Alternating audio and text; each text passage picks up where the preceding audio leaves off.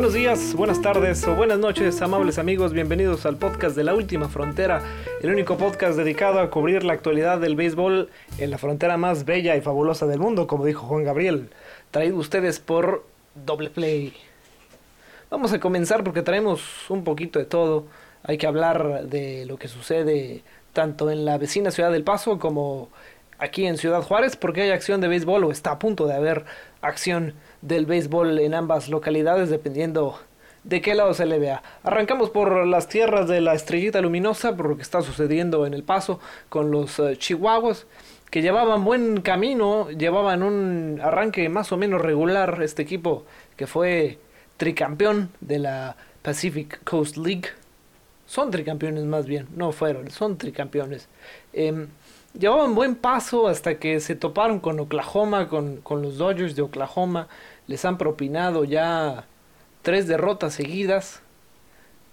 Tuvieron su home opener hace, hace escasos días, el fin de semana pasado.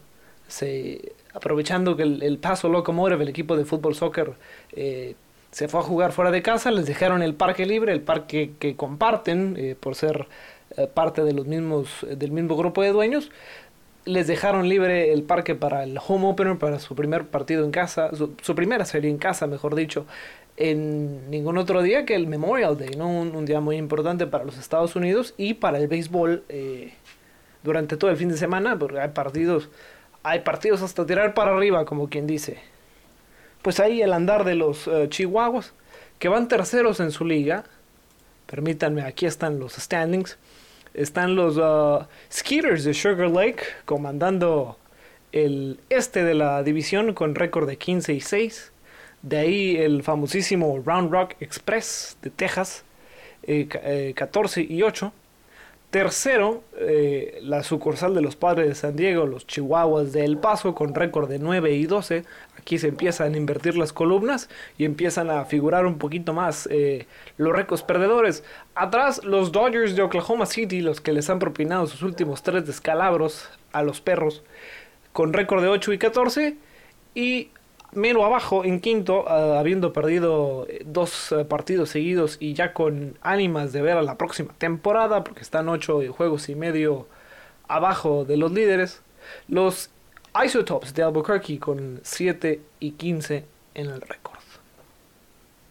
Pues ya hay béisbol de AAA, ya hay ligas menores, una liga que hacía falta, la verdad, eh, por muchas razones, no solo porque al, respetable le hiciera falta ver el béisbol, ¿no? En, mercados un poco más chicos o mercados que no tienen grandes ligas, sino porque hay muchísimo pelotero que lo, necesitaba como como el modo de ganarse la vida y el pan de cada día, ¿no?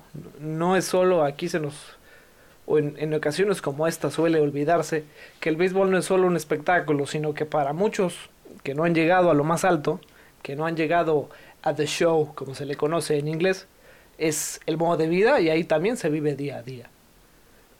Pasamos entonces a las tierras de la X, aterrizamos en tierras de Juan Gabriel, hacemos el corto traslado mental en el puente de la mente, cruzando la frontera, donde parece ser que ya va a haber béisbol, donde todo apunta que habrá juego de pelota después de habernos perdido un año sin campaña, donde se canceló la temporada 2020, parece que ahora sí nos aferramos al 50% del aforo, con uñas y dientes, con eh, tres fechas pospuestas, pasamos del 17 de mayo al 27 y del 27 al 10 de junio.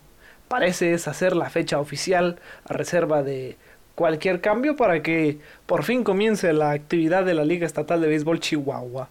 Los indios de Ciudad Juárez, el equipo de, de esta preciosa zona fronteriza, o por lo menos el que le corresponde a México, se va a enfrentar a los Rojos de Jiménez en una serie de tres para, de cuatro partidos, disculpen, como ya es eh, como ya es costumbre en, la liga estatal, empezando en jueves, los reciben en casa en el mítico Estadio Juárez, anteriormente conocido y popularmente conocido como el Juárez Vive.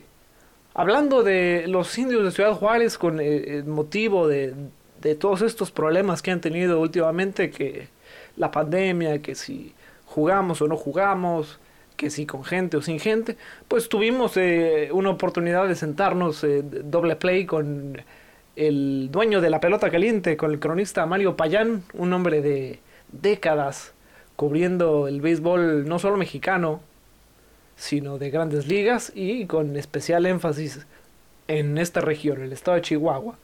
Hablamos de cosas interesantes, nos dijo cosas muy eh, poco controversiales, nos dijo cosas eh, que quizás puedan sorprender a más de uno. Hablamos, eh, recordamos a los indios del 70, a los del 82, y ojo, ojo que preguntamos qué tan posible sería volver a ver a la tribu, a la novena aborigen, en el profesionalismo como sus contrapartes eh, caninas en alguno de los dos circuitos eh, de mayor envergadura en el béisbol nacional. Esto fue alguno de los fragmentos que, que nos dejó nuestra plática con Mario Payán. Chéquelos. ¿Le parece si nos este, damos el brinco hacia atrás a los setentas? Así es, adelante. Empezamos pues. Eh, ¿Cómo era el estadio donde jugaban aquellos indios de los setentas? ¿Cómo era el ambiente y cómo era la afición más que nada? Bueno, mire, en, los años eh, setentas y un poco más atrás, sobre todo en esa, época de los setentas, ¿cómo no recordar, por ejemplo, en, Enrique Licón, ¿verdad? Enrique Licón, que, que por allá en el 69, eh, en los, antes, de, antes de que llegara el 70, unos dos, tres años antes, pues se daban unos agarrones tremendos con un trabuco que había en esa década de los 60. Eh, uno de los mejores equipos que han existido a nivel estatal. Creo que es el más poderoso eh, este, y más dominante en la historia del béisbol del estado. Eran los algodoneros de Delicias. Allí había peloteros como Rafael García, eh, como Desiderio Prieto, como tremendos jugadores ¿no? de esa época. Luego recuerdo que en ese, en ese año de 69, eh, por parte de Juárez había un puñado también de grandes peloteros tremendos, como Rojo, como, como Enrique Licón, que ha sido de los más famosos, y, y, muchos peloteros. Eh, ese 69 tuvieron un agarrón tremendo por, eh, entre Delicias y, Ciudad Juárez, eh, terminando una década dominada por los algodoneros de Delicias. Y, y años atrás que también había sido dominada a finales de los 50, principios de los 60, principios por los indios de Juárez que ganaron sus cinco campeonatos en forma consecutiva. Entonces, en los años 70, el, el ambiente era, era festivo, era de, eh, de, mucho, de, mucho meterse los aficionados al partido. Eh, muchos aficionados que han estado en el programa de Pelota Caliente de un servidor, pues comentan con, con mucho entusiasmo cómo, cómo este, iban, llegaban al estadio y, y este eh, estadio a reventar y no tenían dinero, pues eran otros tiempos, ¿verdad? Los niños no tenían muchos, pues su dinero, llegaban solos al estadio y al no poder entrar, pues ellos tenían que ir a buscar una pelota de foul, pero trayendo una pelota de foul ya entraban al, al partido. Y, y este eso lo cuentan muchos aficionados de ese tiempo de los setentas. Eh, épocas, fantásticas, eh, de carencias eh, quizá, pero también de muchos recuerdos hoy para esos aficionados que eran niños y que llegaban, eh, estaban esperando más que hubiera un foul para ver y se peleaban porque no nomás eran dos, tres, eran un montón de, de niños que estaban fuera del estadio esperando la pelota, no para quedarse con ella, sino para, para, recuperarla y poder entrar al, al, juego de, de béisbol. Yo me imagino, ¿no? Yo no lo viví, pero me, imagino que esos, esos niños y niños y unos jóvenes ya más grandes, pues todos a ver cuál lograba capturar, atrapar la pelota de foul, ¿verdad? Por ahí en, afuera del estadio para poder entrar. Eh, era la época también donde todavía las familias, creo que hoy también un poco, ¿verdad? Pero era cuando las familias completas llegaban al estadio, las damas muy bien este, engalanadas, ¿verdad? Bien vestiditas, muy bonitas, eh, las personas mayores, los niños, y a disfrutar del béisbol. Por eso le comento que este béisbol nuestro del estado, eh, pues era fantástico, ¿no? Era, era, una, era una delicia, tanto en el sector amateur como en el sector profesional, ya con los indios, ¿verdad? Hablando también de los indios de, del béisbol profesional, béisbol del estado también de amateur, pues era lo mismo, era la misma circunstancia, ¿verdad? Los, eh, con los indios de profesional, pues lo mismo los niños sabían que, que este, ser correbolas para poder entrar al estadio. Son cosas y costumbres que se han quedado a través de, del tiempo. No sé ahora, creo que ahora contratan eh, gente que haga esa, esa, esa, esa labor, pero anteriormente pues era la forma de entrar y, y era, era un, un béisbol pues muy romántico, un béisbol de entrega. Hay gente que dice que, que era por amor a la camiseta, pues es que eran otras circunstancias, ¿no? Yo creo que también los directivos de esas épocas, bueno, hablo del sector amateur, ¿verdad? Eh, este pues ellos ganaban y el jugador no, no, ganaba tanto, a lo mejor le daban unos spikes, le daban un, le daban un guante o pues algo ahí, pero no era lo que, lo que, lo que es hoy en el sector amateur, donde tienen un sueldo, la verdad, o sea, es por debajo del agua prácticamente, pero es una cantidad fija la que ellos ganan. Y hablando del béisbol profesional, que fue también una época fantástica por aquí en Ciudad Juárez, pues obviamente también fue diferente porque pues ya, ya es otra cosa, el béisbol profesional donde los indios de Juárez tuvieron una época fantástica, ¿verdad? Tuvieron sus épocas buenas, épocas malas. Creo que en esa época también jugaban los Dorados de Chihuahua, pero los indios tuvieron más éxito deportivo, entonces obviamente había más gente en el estadio que era el Cruz Blanca de, de ese tiempo, ¿eh?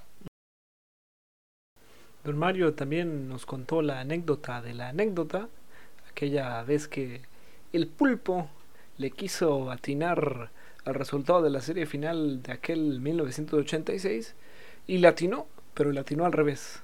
Escúchelo. El pulpo, hemos platicado con él infinidad de ocasiones y, y, nos comenta con mucha, porque es un gran conversador el pulpo Remes, pero lo, donde sí no le gustó, donde sí no le gustó fue cuando ese campeonato que ganaron los indios se lo ganaron precisamente a los Tigres sí, sí. en el 82 y, y recordábamos y veíamos eh, la crónica y veíamos los eh, eh, los medios impresos donde ha declarado el Pulpo Remes que la, serie se iba a acabar en cuatro. Sí, y sí se acabó en cuatro pero a favor de los indios. Entonces entonces él era el manejador ya era el manejador de los Tigres y yo en broma, pues como que, como que le moví fibras muy sensibles porque, o sea, a pesar de que es un gran amigo de un servidor y, que conversa muy padre y que le gusta que platiquemos al aire, pero eso sí como que no, pues como que obviamente no le gustó, ¿no? Que, le recordáramos eso, pero bueno, pues es parte de la historia. Mm. Pues sí, sí latinó el pulpo, pero latinó al revés, le salió todo mal. Preguntábamos también eh, cómo llegaban aquellos indios del 82 a esa serie final tan complicada contra los Tigres del México y esto fue lo que nos contó don Mario Payán. ¿Cómo llegan los indios anímicamente a la final?